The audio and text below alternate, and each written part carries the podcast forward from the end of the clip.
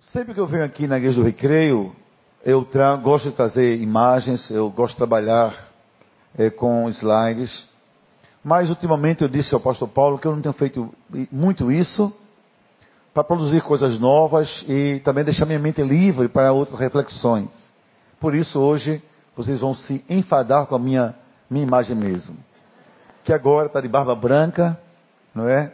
E na verdade é uma imagem que representa essa fase da minha vida, com 62 anos de idade, 40 de casado, dois filhos, três netos e abundância de felicidade. Não é? Sou um homem bem resolvido, realizado, feliz, com minha esposa, minha igreja, meu ministério. Eu sei que vocês moram numa região linda do Rio, que é o Recreio. O Rio é todo lindo, tirando violência, tudo é lindo, não é? Mas o Brasil é muito lindo. Mas eu também tenho alguns privilégios, mais que vocês. Por exemplo, sua pessoa, a, a praia é de águas mornas. Ah, então eu olho olhando o mar, mas, mas com água morna. Eu vim uma vez aqui no Recreio, sempre fico em bons hotéis, mas quando pisei no mar, corri até hoje. Até hoje. É frio, gente, é muito frio, não dá. Então, aí, mas todo dia de manhã, ontem fiz isso, eu caminho na praia, quando depois de caminhar, tomo água de coco bem geladinha, com dois reais. Já pensou que benção? Não é? João Pessoa, dois reais, claro. Óbvio, seria onde? Aqui não tem nem perigo. Aqui, aqui é o quê? Cinco reais? E dez se sair vivo, de mão detalhe, né? Então, João Pessoa, o água de coco, dois reais. E depois o rapaz abre, você come a carne, que é o melhor do coco, vai para casa e diz: Obrigado, Senhor. Deus é muito bom. Quando eu venho falar sobre família, eu venho falar com paixão. 99,9% da minha vida tem a ver com família. Minha igreja é uma igreja montada em família. É uma igreja organizada em família. Eu sei, eu sou tão radical nisso que até os ministérios tem que ser pra, por casal quando se casam. Diáconos, recepcionistas, intercessão, células, tudo tem que ter o casal. Onde for o casal, eu não aceito um inseparado. E minhas mensagens, minhas reflexões.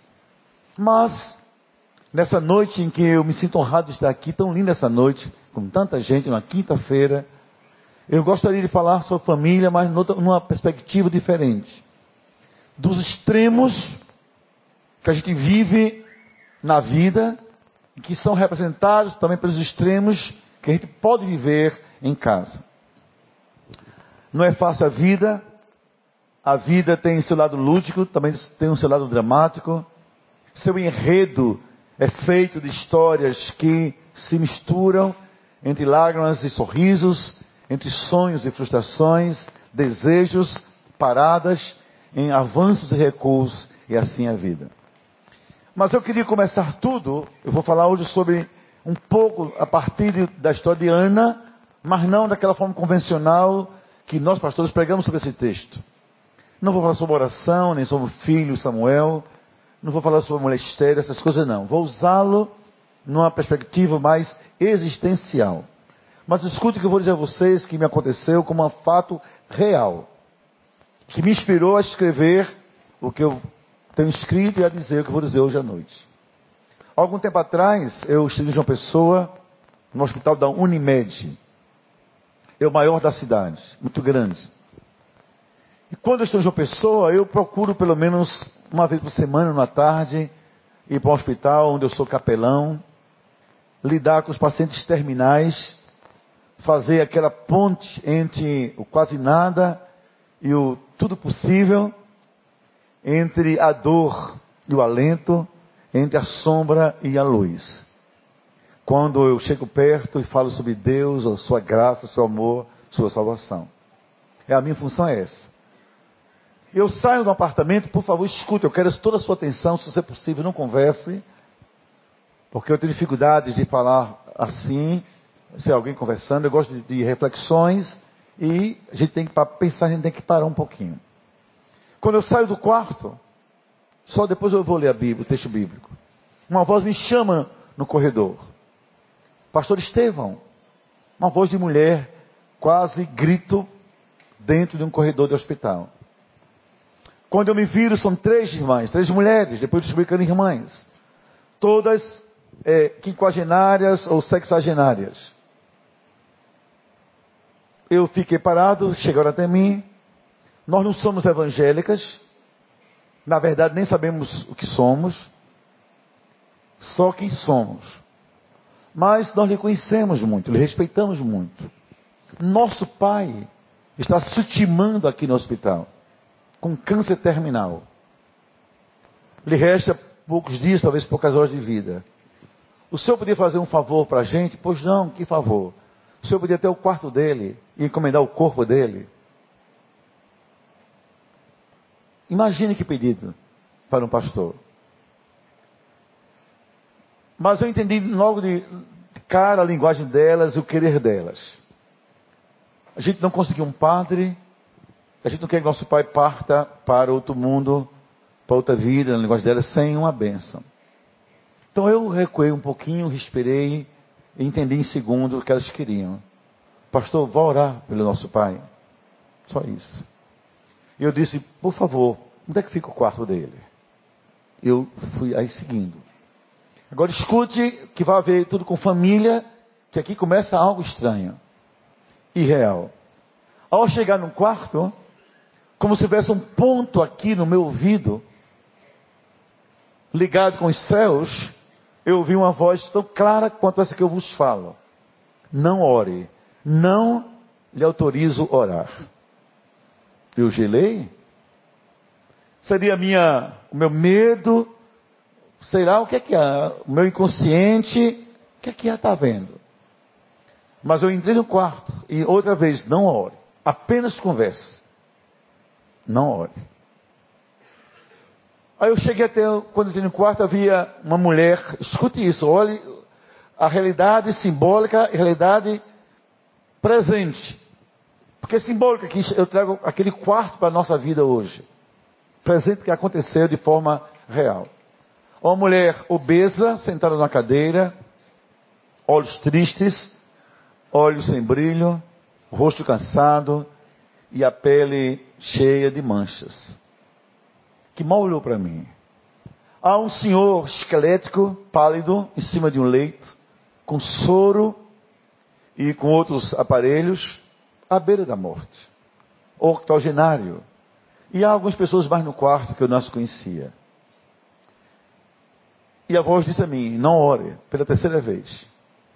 Então o que, que eu ia fazer ali? Converse. E eu falava com Deus: Senhor, então me oriente aqui. Fui até perto do, da cama. Disse: Senhor, não me conhece, meu nome é Estevão, eu sou pastor aqui em João Pessoa, da primeira igreja batista. Suas filhas me encontraram, pediram para eu vir até aqui. O que, é que o senhor acha que eu vim fazer aqui?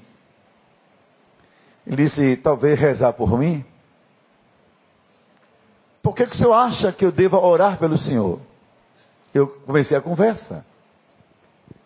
Ele disse: Ah, pastor, eu queria que Deus me curasse. Ou não queria morrer agora. Aí eu perguntei: Quantos anos eu quero que Deus lhe dê a mais? Ele já era octogenário. Que eu posso orar? Nem disse que ia orar. E quando eu oro, Deus me ouve sempre. Não conheço momentos em que eu orei e ele não me ouviu, Senhor. Ele cura, ele liberta, ele reordena a vida, ele abre portas. A minha vida é dar testemunho de resposta de Deus. E se orar, algo vai acontecer. Mas me diga uma coisa: o Senhor quer que Deus lhe dê quantos anos de vida mais? Talvez dez anos. Muito bem. E a voz, não ore, não lhe autoriza. Apenas converse. Aí então eu perguntei, a ele que vou perguntar a vocês. Por que Deus deva lhe dar mais 10 anos de vida?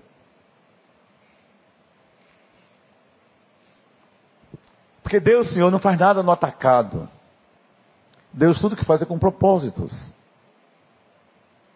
Deus não atende orações vagas, genéricas, elas fazem bem para a gente. A nossa consciência religiosa, às vezes, deficitária na relação com o Criador, mas não por Ele.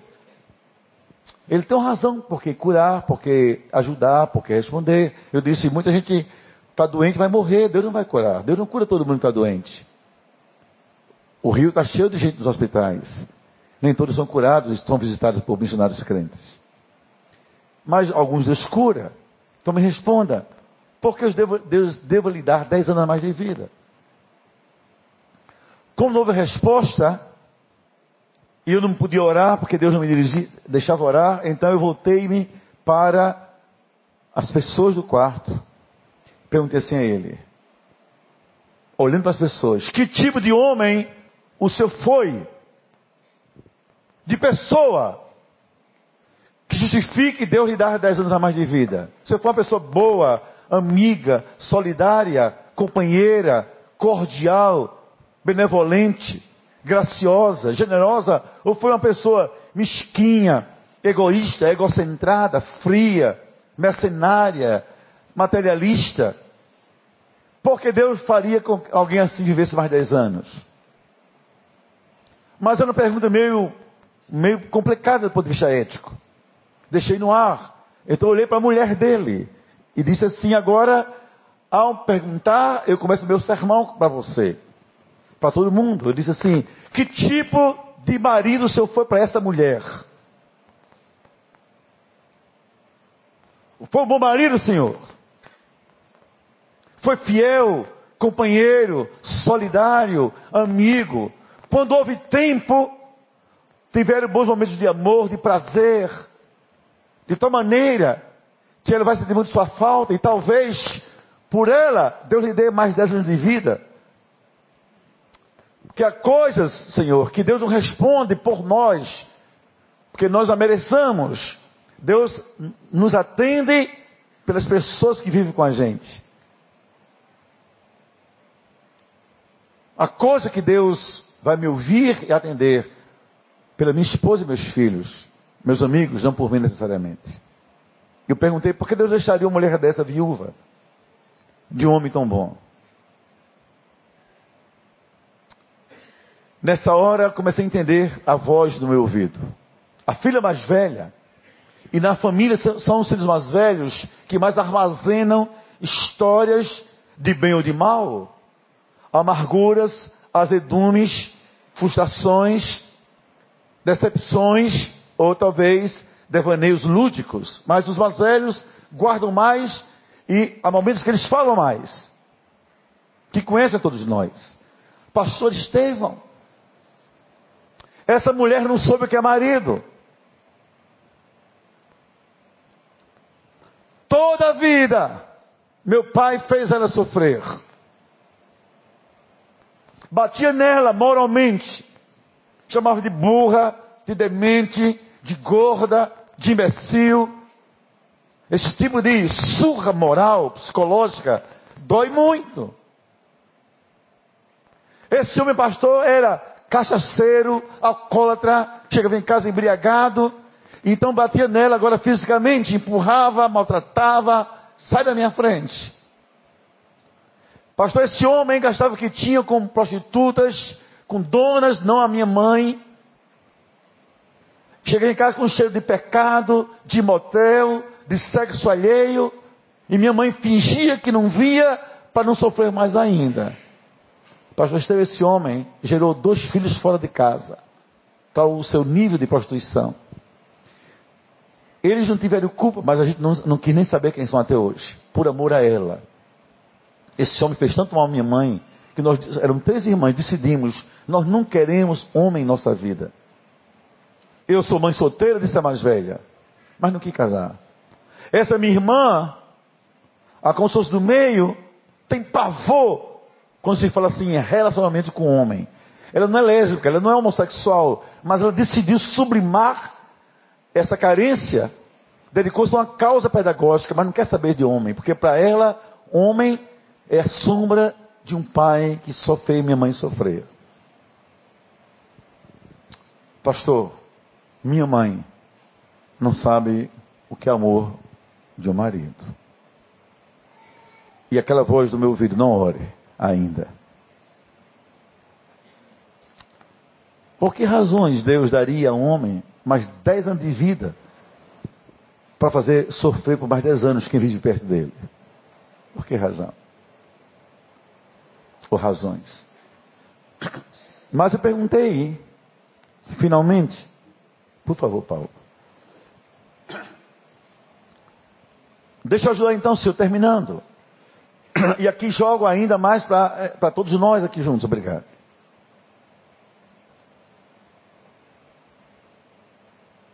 Que tipo de pai o senhor foi? Escute, e aqui eu jogo para todo mundo. Eu estou dialogando com um homem num quarto, e estou expondo para vocês todos e para mim também nesse lindo templo, nessa noite histórica. O senhor foi um bom pai para essas filhas? colocou essa filha no colo, elas souberam que é colo de pai. Foi amigo, companheiro, compartilhou paqueras, namoros, formatura, sofrimento. Talvez coisas bem femininas, mas que o pai não tem que se ausentar, como cólicas menstruais, dores grandes, gravidez. Ou só só pagou carnê imbecilizou-se, idiotizou-se pela cultura que nos cerca, achando que bom pai é o que paga a conta em dia. Isso, Senhor, é questão só de caráter. E do mínimo, do mínimo, do mínimo de responsabilidade que um homem tem quando gera um filho. O mínimo. Isso não, não lhe faz homem sequer com mérito. Apenas um homem responsável. E nada mais. Mas o carinho do pai, qual é o preço disso? A presença do Pai, a companhia do Pai, tiveram o seu colo, Senhor. Aí nessa altura, a caçula, olha que interessante, numa família com pelo menos três, quatro filhos, o mais velho ou a mais velha armazena mais lembranças desagradáveis. Porque vive, viveu mais tempo. E a caçula, geralmente é a mais mal criada ou é a mais dócil. Quando a relação é afetivamente saudável, ela pegou o melhor da festa, a sobremesa da vida da família. Mas também quando a relação é muito, muito amarga, ela fica com fel dessa relação.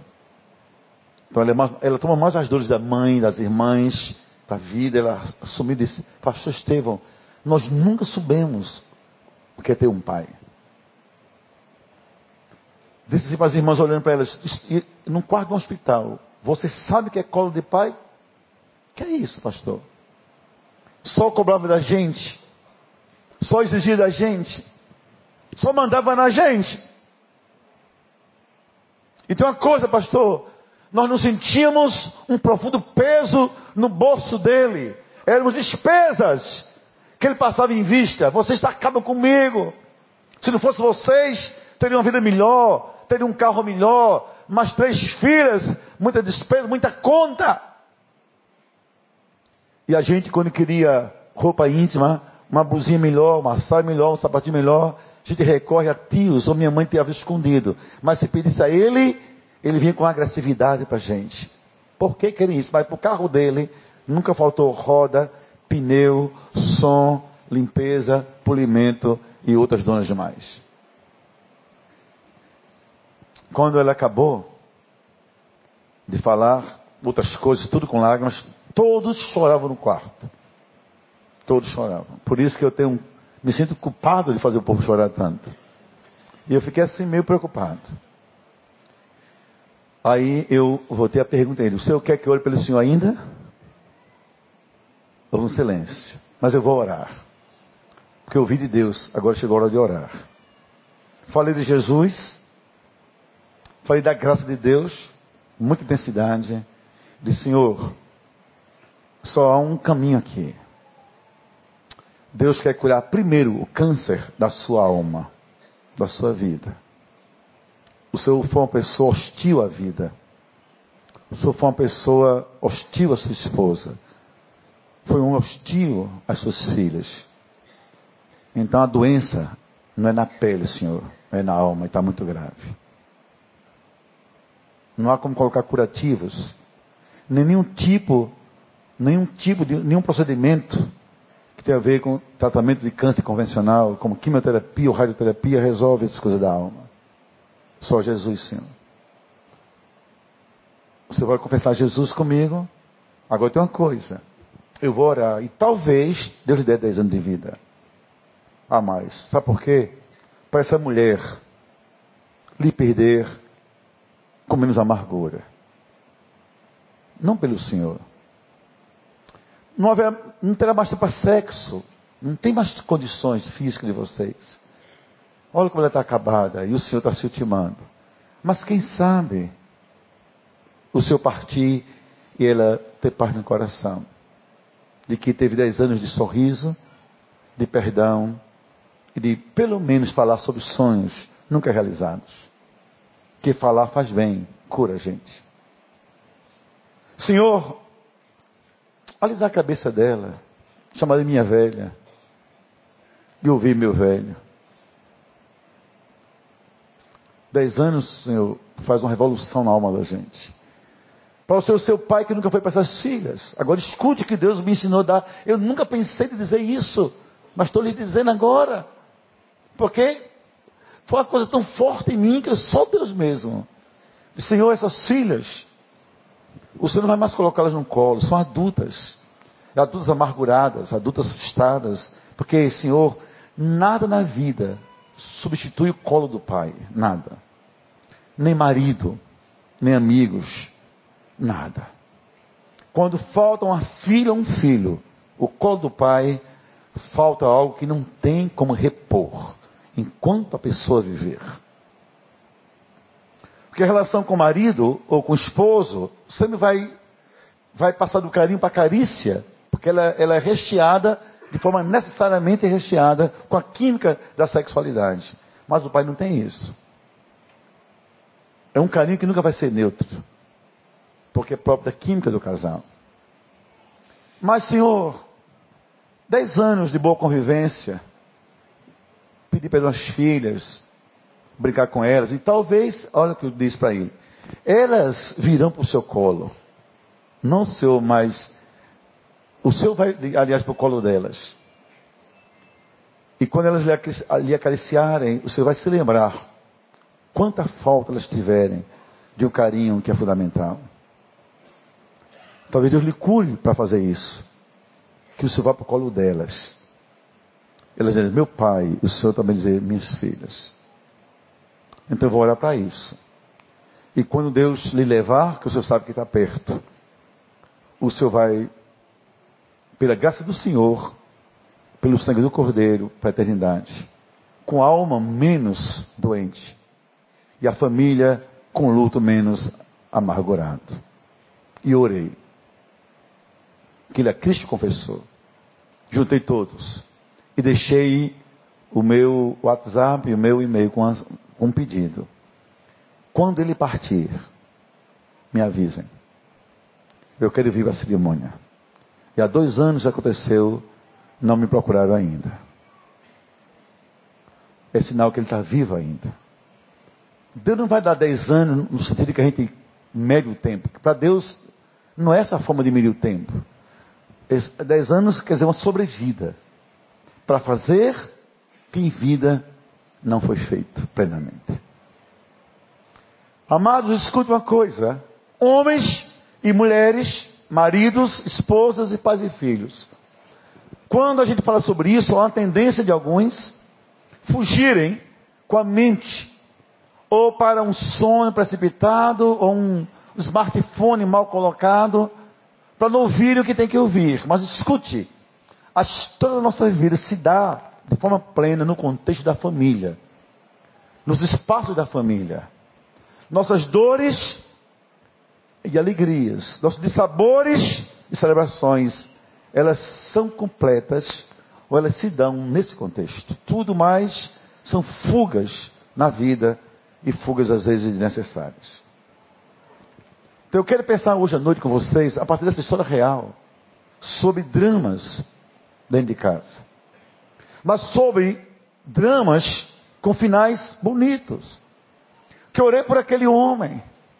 Vocês não sabem o que eu vi a cena, ele confessando a Cristo. E a mulher chorando, nunca viram um pastor na vida, me conheciam, sei lá, de ver talvez na televisão em João Pessoa apenas. de ver as filhas cheias de esperança. E eu entender, Senhor, como é que pode eu sair de um quarto e alguém me chama? Que tu tens uma história de cura nessa família. Qual é a minha percepção? Eu cheguei hoje de uma pessoa, no sábado eu vou para São Paulo e volto só na segunda. Com a minha consciência, que se eu estou aqui, que Deus tem hoje à noite aqui histórias de cura da família. Senão eu não estaria aqui. Não precisaria estar aqui. Porque eu escolhi Ana. Porque a história de Ana e Alcana, e Ana sobretudo, é de extremos. E a nossa família, casa tem extremos. É o lugar onde a gente chora muito e sorri muito. É o lugar onde a gente sonha muito e se frustra muito. Mas é um lugar também onde a gente sofre muito, também pode celebrar muito a vida. Sempre, quando Deus intervém, são celebrações bonitas. Eu quero que eu pense nisso hoje à noite. Então vocês sabem, eu só recolocar o enredo para chegar na reflexão final. Número um, como toda família, Ana tinha em casa frustrações, queria ter um filho homem e não podia. Isso a agonizava por dentro. Naquele tempo, vocês sabem disso, nada, digo de novo, vocês aqui são muito bem alimentados. Havia um estigma. A mulher que não desse ao marido um herdeiro. Ela pensava, ela, ela internalizava um mal muito grande, que Deus havia amaldiçoado. Estigmas não são verdades divinas, nem sociais sequer. Estigmas são crenças que nós assimilamos, internalizando como se fossem reais. E você não pode viver sob estigmas, que você coloca literalmente coisas ruins dentro de você hematomas, furúnculos, doença na sua alma. Eu sou feia, eu sou horrível, eu sou imprestável, eu não tenho jeito, eu não tenho futuro, ninguém me ama, ninguém me quer. Aí vem esse ciclo diabólico da cultura sem Deus. Eu sou uma pessoa azarada, eu não tenho sorte, nem Deus cuida de mim. Não havia isso, mas assim Ana acreditava. Ana tem em casa hostilidade constante. Havia um tempo, aquele, um desses tempos, que Deus permitia alguns homens terem mais de uma esposa. Por um tempo. Para um objetivo específico, em especial, ajudar a povoar a terra. Depois Deus fechou essa exceção. E na sua casa havia uma mulher chamada Penina que a hostilizava.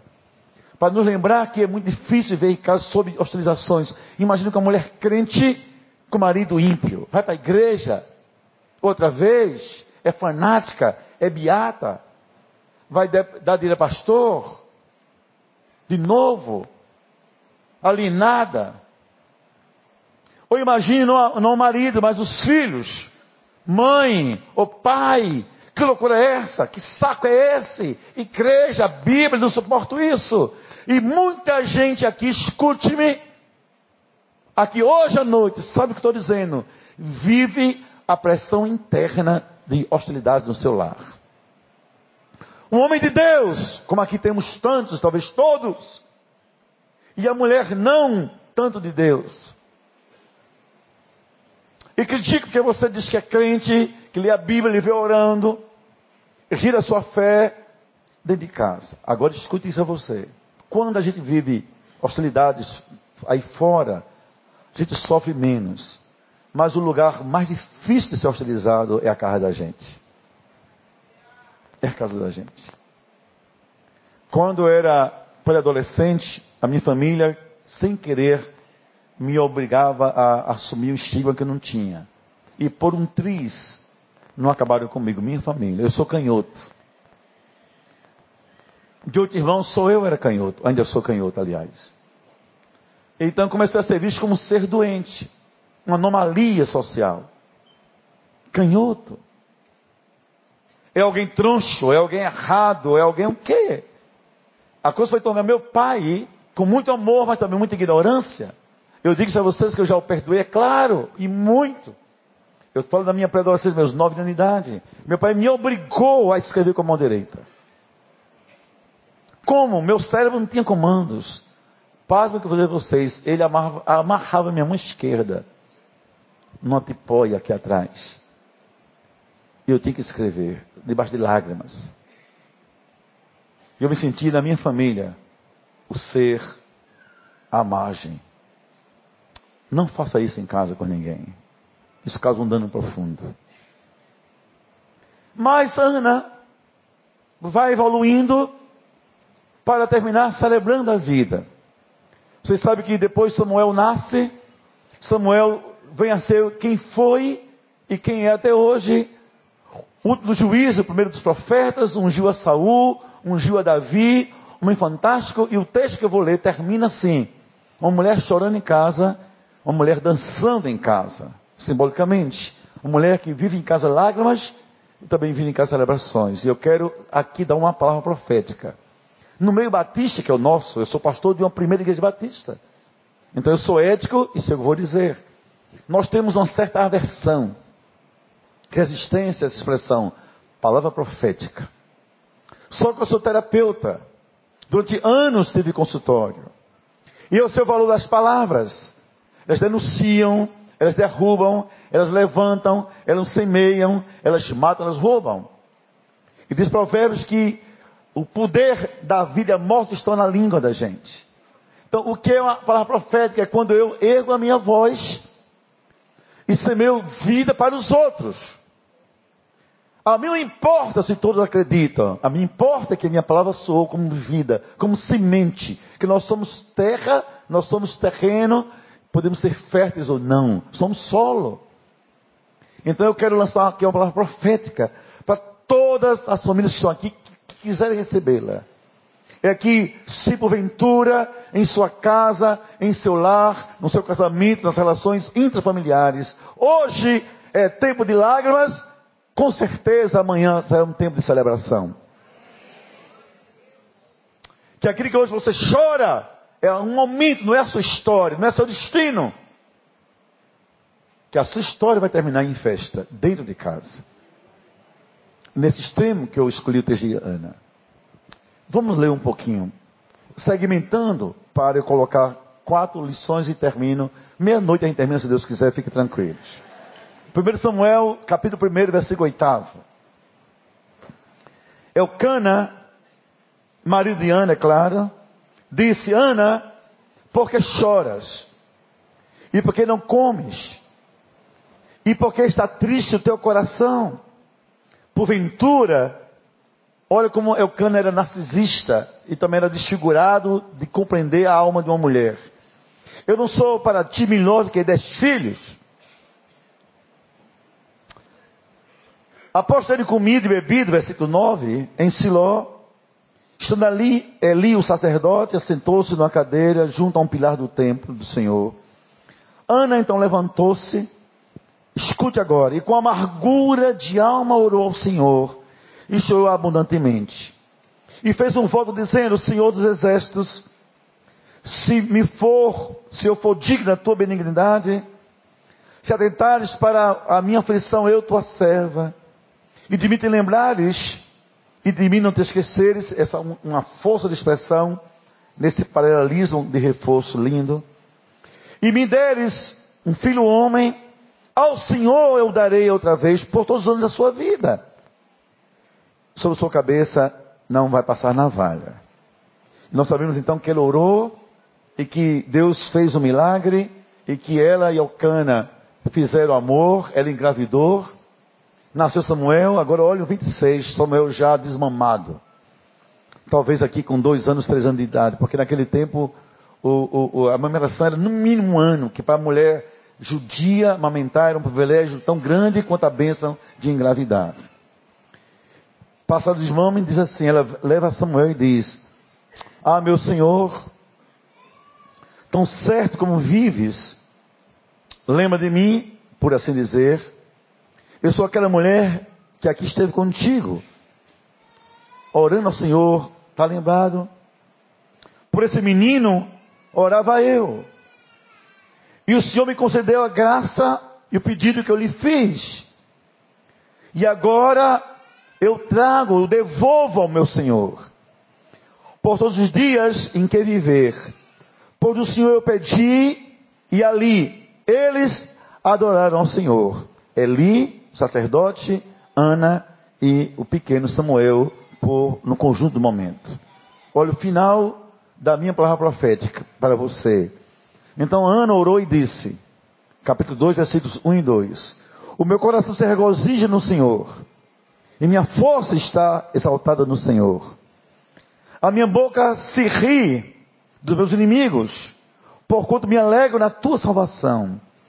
Olha que coisa linda, ela diz agora um versículo que os levitas compuseram hinos e muitos hinos sobre esse versículo. Não há santo como o Senhor, que não há outro além de ti. E rocha não há nenhuma como o nosso Deus.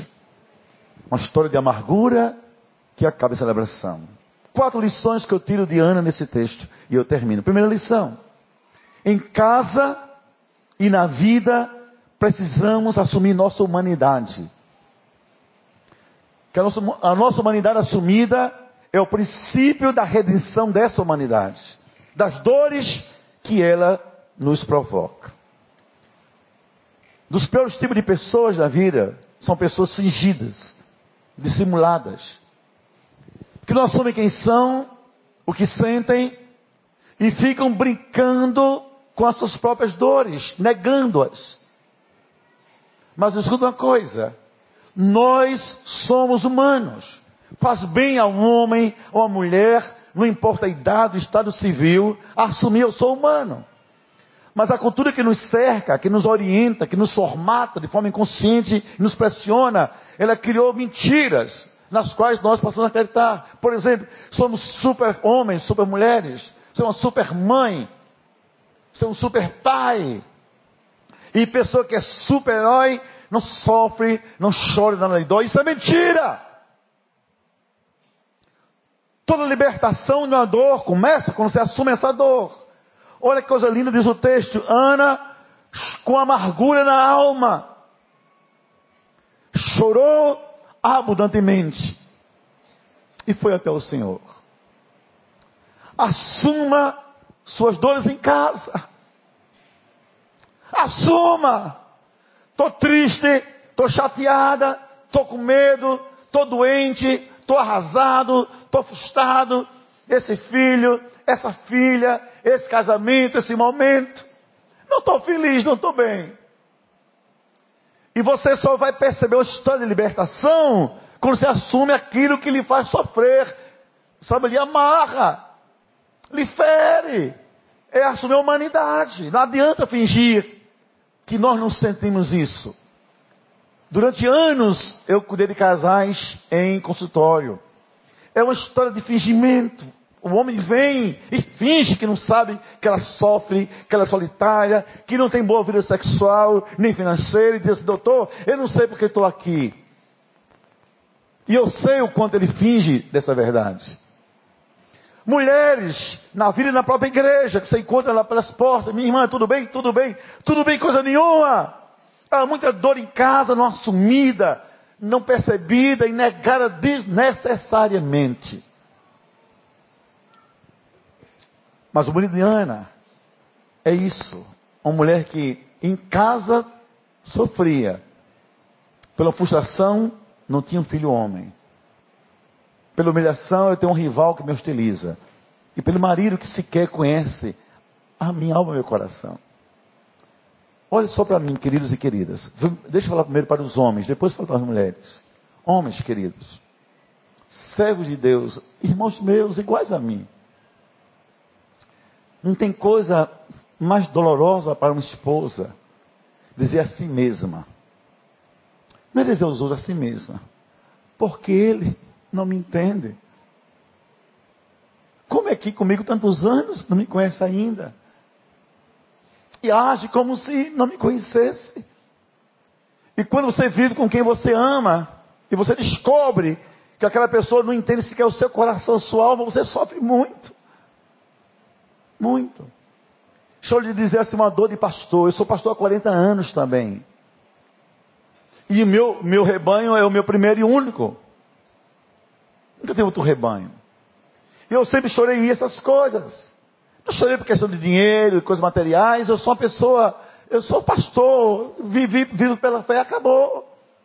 É quando você tem ovelhas que não lhe veem como humano, não lhe veem como uma pessoa carente, não vê suas demandas. E criaram um, um, mito de que você é um anjo num púlpito, anjo coisa nenhuma.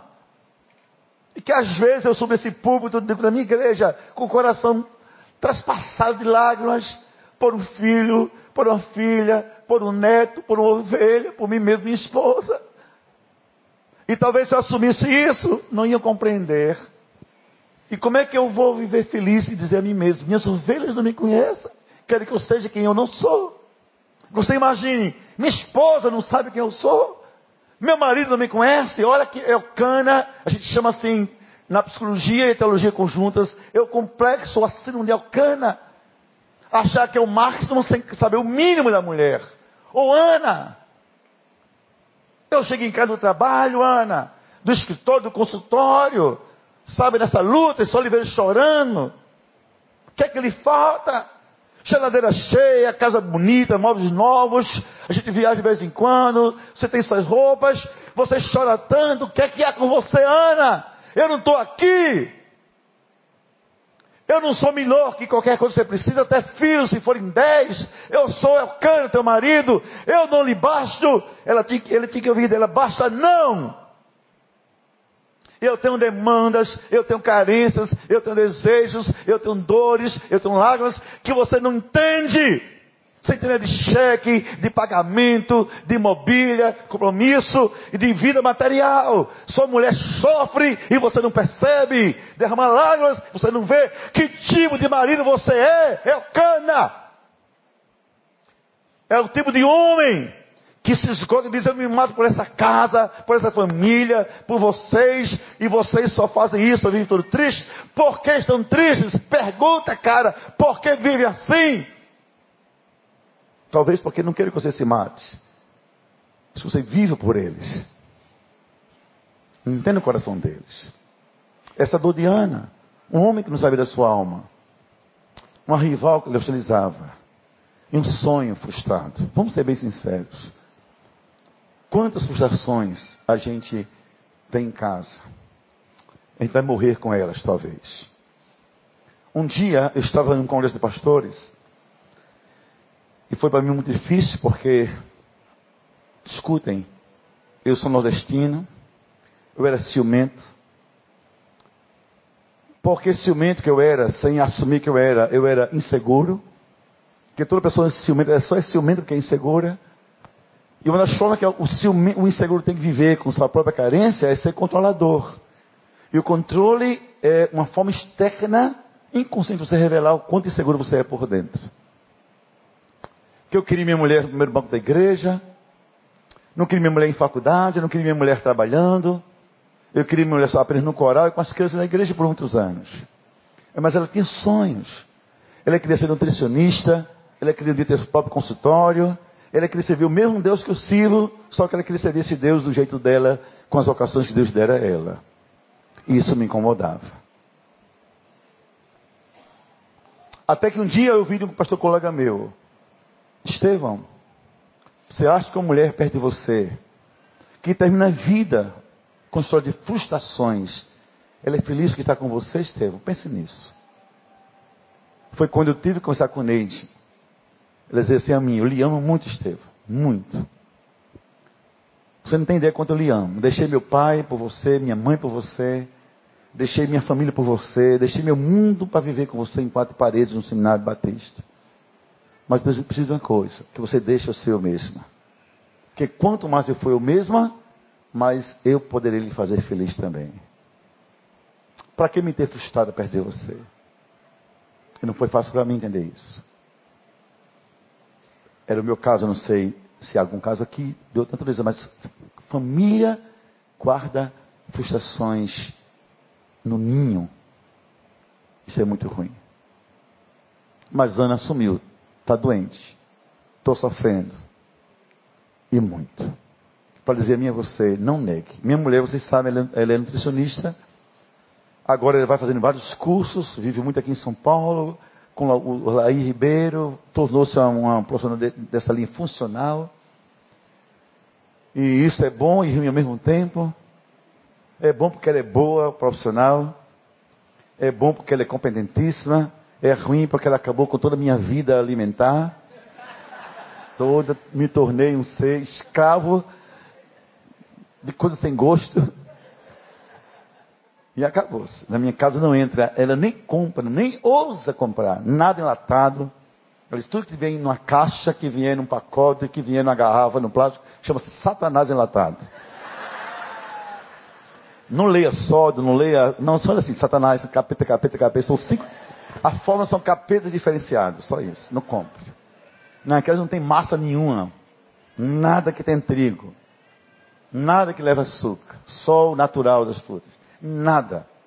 Nada que presunto, nada que. Nada, acabou-se minha vida, acabou-se. Mas nada mesmo. Cortou de vez tudo. Olha, quatro anos que eu não sei que é pizzaria, porque pizzaria para ela chama-se carro de Satanás, aí não vou.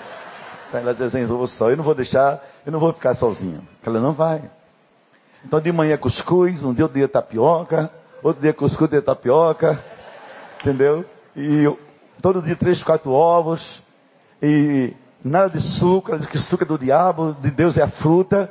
Não tem mais fruta suco na minha casa. Laranja, chupa laranja, para que suco laranja? Aí tudo. E assim eu estou vivendo, sobrevivendo, ore por mim, por favor.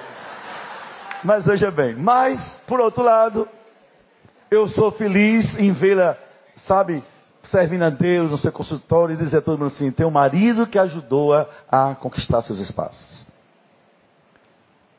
Deixa eu dizer uma coisa a você.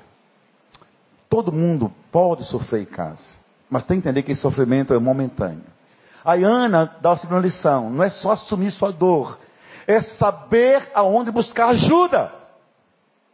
Queridos, família é uma coisa muito sagrada. Não busca ajuda a quem não tem como lhe ajudar de verdade na casa, na família. Filho precisa de colo de pai, não é do tio. Não mande falar com seu irmão, com sua irmã nem com, sua, com a avó dele, com você. Diz a Bíblia que ela, com muita amargura, orou ao Senhor. Para dizer a mim e a você, a nossa cura em casa tem um lugar terapêutico milagroso. Os pés do nosso Deus. Toda dor em casa, todo sofrimento, toda angústia, todo pranto, toda ansiedade doméstica, toda luta tem um lugar de vitória os pés do nosso Senhor Jesus Cristo, ore a Deus. Deus ama família, tem socorro para a nossa casa.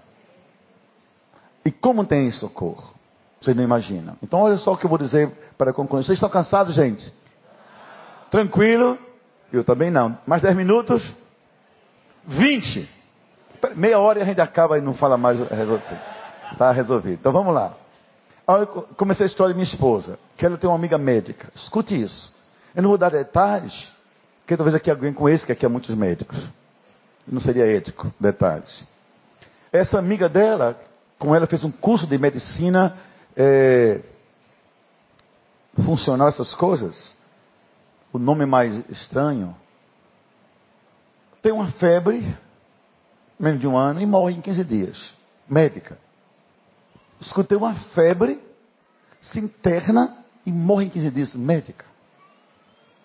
Todo mundo ficou espantado, nele ficou em pânico, todo mundo ficou assim, estado de choque.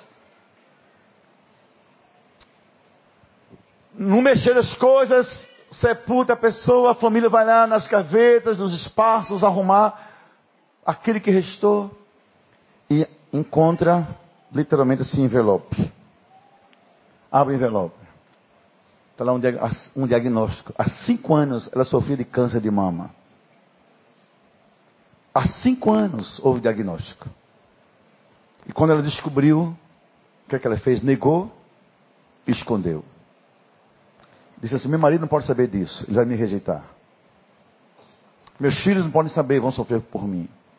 Eu não quero que ninguém tenha pena de mim, nem que meu marido me rejeite comece a pensar no outro. E disse a si mesma: Isso não pode ser verdade. E guardou o diagnóstico. Em cinco anos, o câncer migrou da mama para o fígado. Ela continuou negando. Apenas o mal-estar. O mal-estar. Depois migrou do fígado para o pulmão.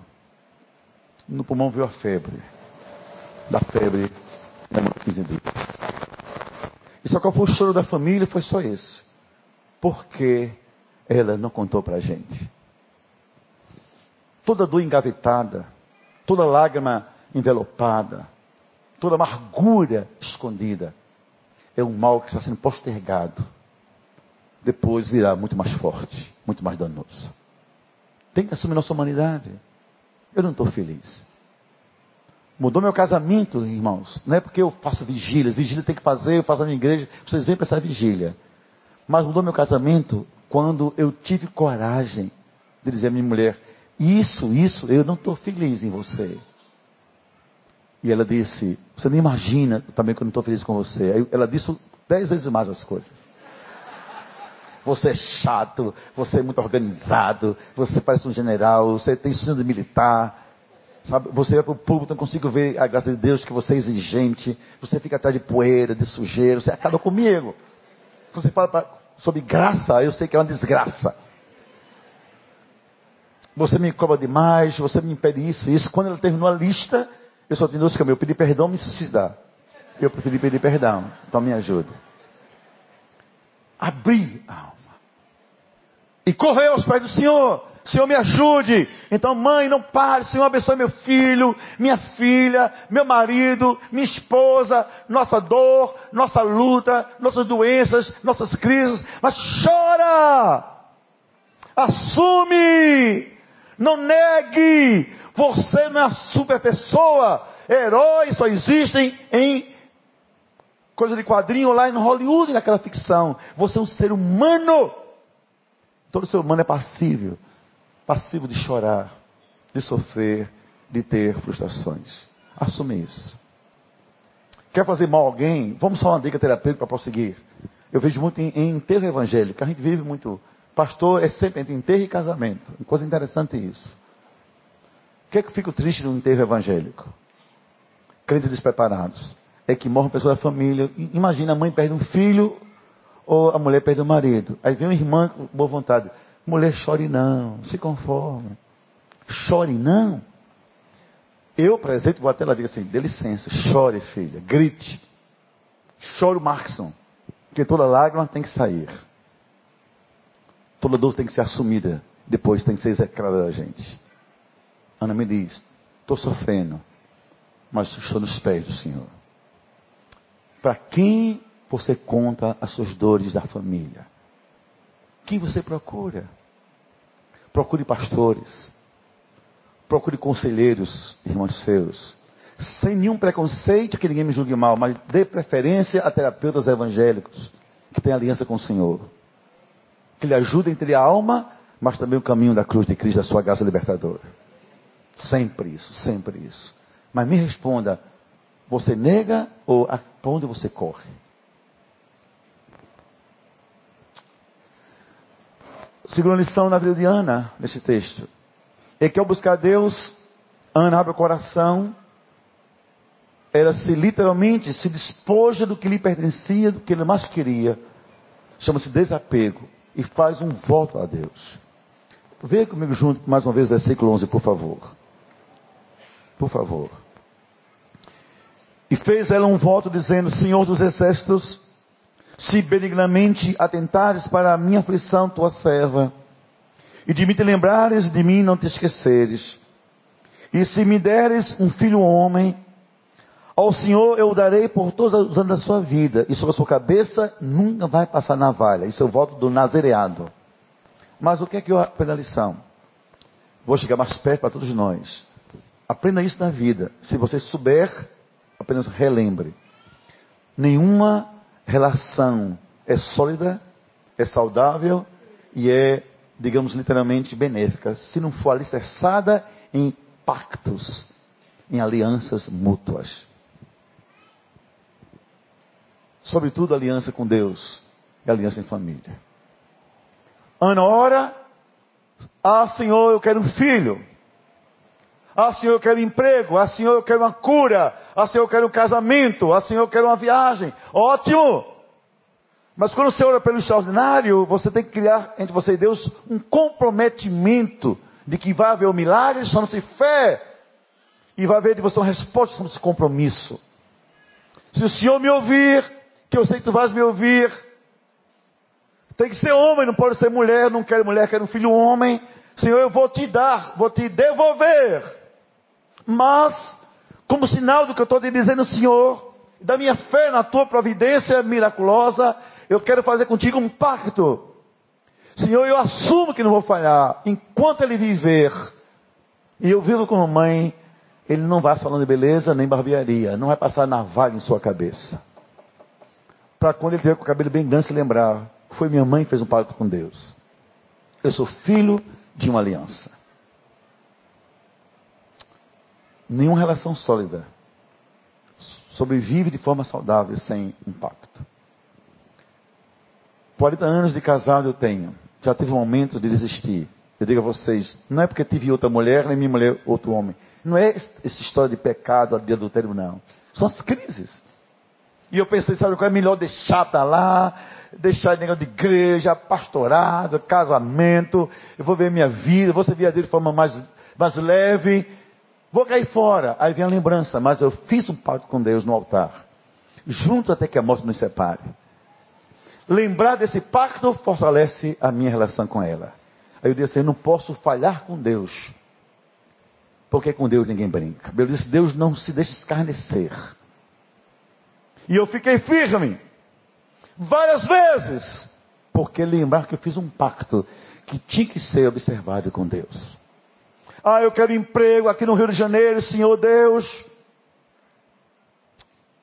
Já pensou orar e criar um pacto? Senhor, se tu me abençoares na minha empresa, no meu escritório, no meu consultório, na minha casa, nos meus filhos. Senhor, eu vou ser um dizimista fiel à tua obra. Vou manter missões. Eu vou te devolver o que eu nunca tive mesmo. E Senhor, enquanto eu viver, do que eu ganho, parte será para o teu reino. Que pacto fantástico. Pacto fantástico. Todo mundo quer bênção mas não quer compromisso com a bênção que lhe é dada. Deixa eu fazer uma pergunta a você. Qual foi a última vez que em casa você fez uma aliança com Deus? Para o filho se converter, para o marido se converter, para a filha se converter, para a mulher se converter. Você se lembra? Em casa.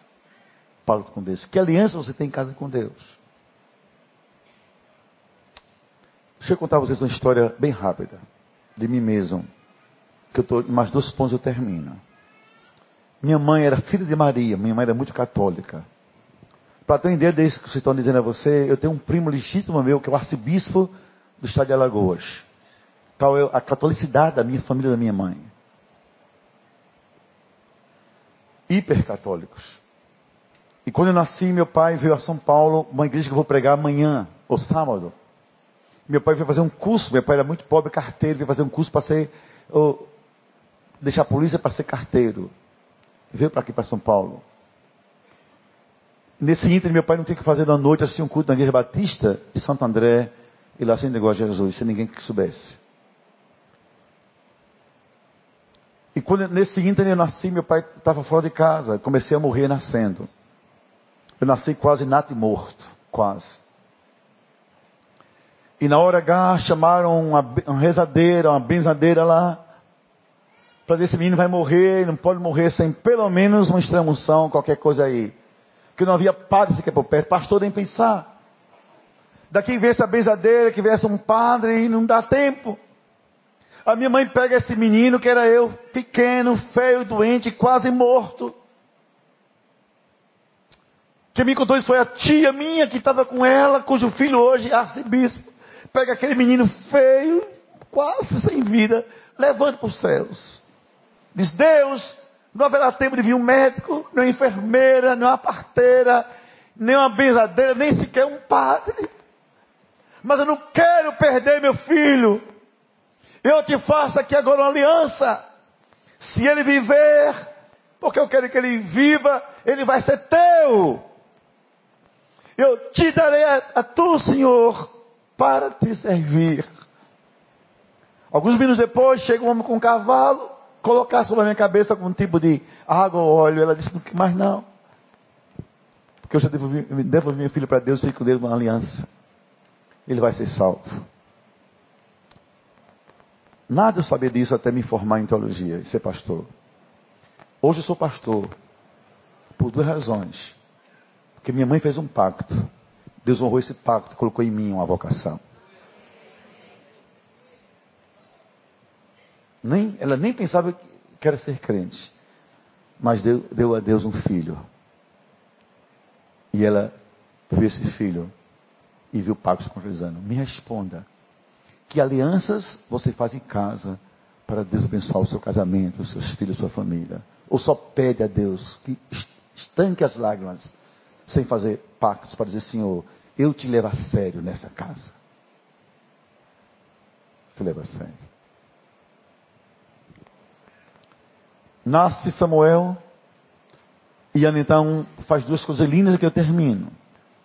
Ele entende que Samuel é de Deus promessa. E você tem que voltar para Deus e agradecer aquela promessa que Deus lhe honrou. Esse encontro dela com Eli é coisa fantástica. É dizer que a minha vida como crente não pode acontecer sem um reconhecimento da bênção do meu sacerdote, do meu profeta, do meu pastor. Quantas vezes você vê que essa igreja diz, pastor Wander, ore por mim. Pastor Daniel, pastor Paulo, ore por esse filho, põe as mãos. Dê o nome do seu marido, do seu, da sua esposa, da sua causa. Quero emprego, a cura, estou no hospital. E eles oraram e você nunca voltou para agradecer. Lembra-se de mim, pastor Wander? Lembra de mim, pastor Paulo, pastor Daniel, assim quando eu vim aqui? Eu estava com a boca meio troncha, esse menino era rebelde, estava preso. E agora ele serve a Deus. Eu vim dizer assim: Deus honrou a sua oração. Porque nossos pactos com Deus têm que ser celebrados por quem também representa Deus. Essa é a casa de Deus. Os pastores são servos do Altíssimo. Que ali o Eli representava isso. Para dizer, você nunca se afaste do Deus que lhe abençoou. Não se afaste das pessoas que Deus abençoou na sua vida. Hoje há muita gente ingrata, individualista, egoísta, autônoma. Vive as coisas, tem carências, lembra da igreja nas suas mais difíceis agulhas, mas não sabe reconhecer esse elo que sela a nossa bênção. Olha, irmãos, mais que vocês possam imaginar, já sofri como crente, como evangélico, como pastor, mas nunca deixei a casa do Senhor Deus. Sabe por quê? Porque ali Deus mudou a história da minha vida. E muitos são os Elis que me abençoaram. E sabe como termina a festa, é, essa história com que hoje à noite? Samuel nasce, Deus faz o milagre de tornar uma estéria, é, um estéreo, aliás, da luz, para dizer a mim a você, e eu digo isso com muita responsabilidade para a sua vida: nada é impossível para Deus. Não aceite mentiras do diabo. Seu filho nunca vai se converter, sua filha não tem mais jeito, seu marido é caso perdido, sua esposa é rebelde, que você nunca vai ser feliz. Não aceite que essa é sua sina, não aceite essas coisas. Tem que ser assim. Nosso destino não é o sofrimento, não é a amargura, não são as lágrimas, o que Deus quer ter para nós é algo muito maior. A gente tem que levar a sério 1 Coríntios 2,9. Que olhos não viram, que ouvidos não ouviram, que coração jamais humano imaginou. É o que Deus tem preparado para aqueles que o amam. Isso na minha vida é uma coisa assim, impregnada em mim. Eu choro, mas é o meu momento. Eu sofro, é um instante. Eu padeço por pouco tempo que eu digo assim, mas o que Deus tem para mim é inimaginável. Que aquele garoto que nasceu no centro da Paraíba, quase morto, que uma mãe católica, sem saber nada, entregou a Deus, está hoje aqui pregando para você aqui no recreio. Para mim, uma honra muito grande. Sabe por quê? O que Deus tem para você, você nem dá conta, é muito grande. Então não aceite que acabou a família, acabou o casamento, não aceite isso. Receba a promessa, porque Deus é Deus dos impossíveis. E uma mulher estéreo viu Samuel nascer. E sabe o que ela faz? Capítulo 2, versículos 1 e 2. Vai e celebra a Deus. Canta para Deus e diz, numa linguagem mais nossa, não tem Deus como tu, Senhor. Não tem rocha como meu Deus. Para dizer, não estou nem aí com espiritismo, com islamismo, com budismo, com o que for, com ateus. O que eu sei é que o meu Deus é vivo.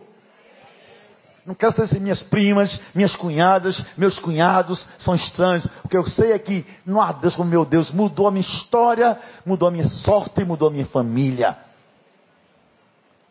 E começa a cantar para Deus, para dizer que família é lugar de celebração. Onde você chora, será onde você vai celebrar Deus. Onde você chorou com amargura, você dança com alegria na sua alma. Para dizer, Deus mora aqui. Então eu quero profetizar sim, que a sua família vai ser exatamente como a história que nós ouvimos. Se um dia teve lágrimas, ou se hoje é pranto, certamente virá a estação celebração. E a gente apressa pela fé. A gente apressa com alianças. Na certeza, Deus mora em nossa casa. Fique em pé, por favor, em nome de Jesus. Eu tenho muito prazer de vir para uma igreja como esta, que celebra a família, que investe em família, que crê nisso. Toda igreja que faz isso antecipa a bênção de Deus. Mas eu quero fazer um pedido aqui bem simples. Agora eu quero que você venha ligeiro, que não demore, venha quase correndo. Todo mundo que está aqui que crer, que Deus vai transformar na sua família o pranto em alegria. Você vai celebrar em casa vitórias Corra aqui agora e vem em nome de Jesus. Não demore muito, mas venha rápido. Venha rápido. Porque se alargue pelo filho, pelo marido, pela esposa, pela filha, não importa. Celebração lhe espera. Venha rápido em nome de Jesus. Venha rápido.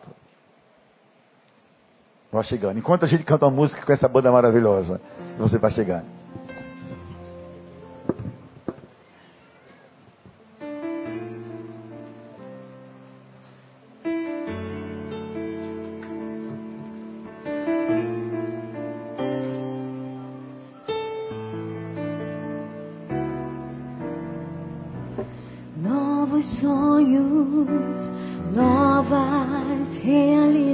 Está chegando mais. Vamos orar pela sua família. Coisa linda é isso. Celebração nos espera em nome de Jesus.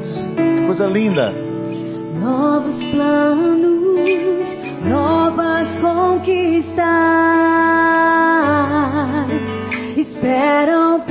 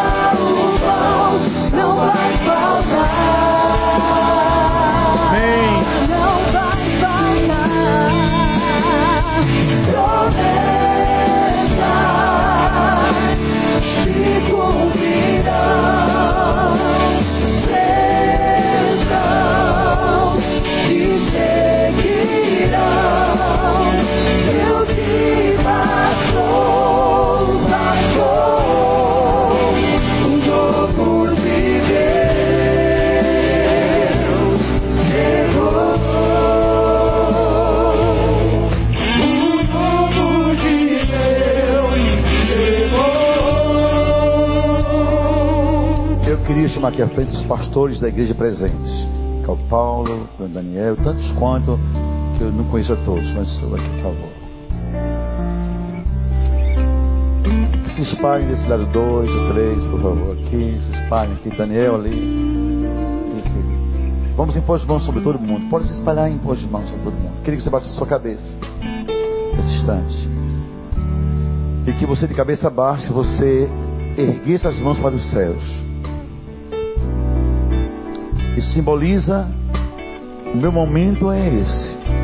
Mas meu socorro vem no Senhor. Aos pés dele tem a minha solução. E aos seus pés também eu vou celebrar a minha vitória. E grande. Pai, Senhor, nós abençoamos cada casal, cada mãe, cada pai, cada filho, Senhor, cada família que representar. Nesse caminhar de fé, nessa corrida de fé, nessa certeza, Pai, inabalável que se hoje é pranto, amanhã vai ser celebração. Que nosso Deus é Deus dos impossíveis. Ó Pai, não deixa Deus que fique plantado em mim coração aqui, ó Deus, o medo, a dúvida, a incerteza do que tu vais fazer, porque tu vais fazer, Senhor. Tu não falhas, tu não mentes, tu és fiel. Pai, Pai amado, Senhor, que a gente acredite que não há nada melhor do que estar aos teus pés. De servir ao Senhor e que nasça aqui hoje à noite, Deus, em casa, alianças, pactos com Deus. Orações, ah Senhor, se o Senhor me abençoar, assim será a minha vida. Senhor, esses pactos vão representar compromisso, intimidade, uma certeza. Deus já respondeu minha oração. Oh Deus, com cada terra serve o teu pastor, a gente abençoa, começa de paz, de cura, de reconciliação, de libertação, de alegria, de esperança, de vida, de sonhos. Assim vai ser, no poder do nome de Jesus. Amém. Agora erga duas mãos, levanta para todo mundo, levanta a cabeça. Levanta a cabeça. Diga assim com fé: a minha família será sempre um lugar de celebração, porque não há Deus como o meu Deus. Aí no seu lugar, aplauda esse Deus, dê glória a Ele, exalte a Ele, cante para Ele, grande, grande Senhor.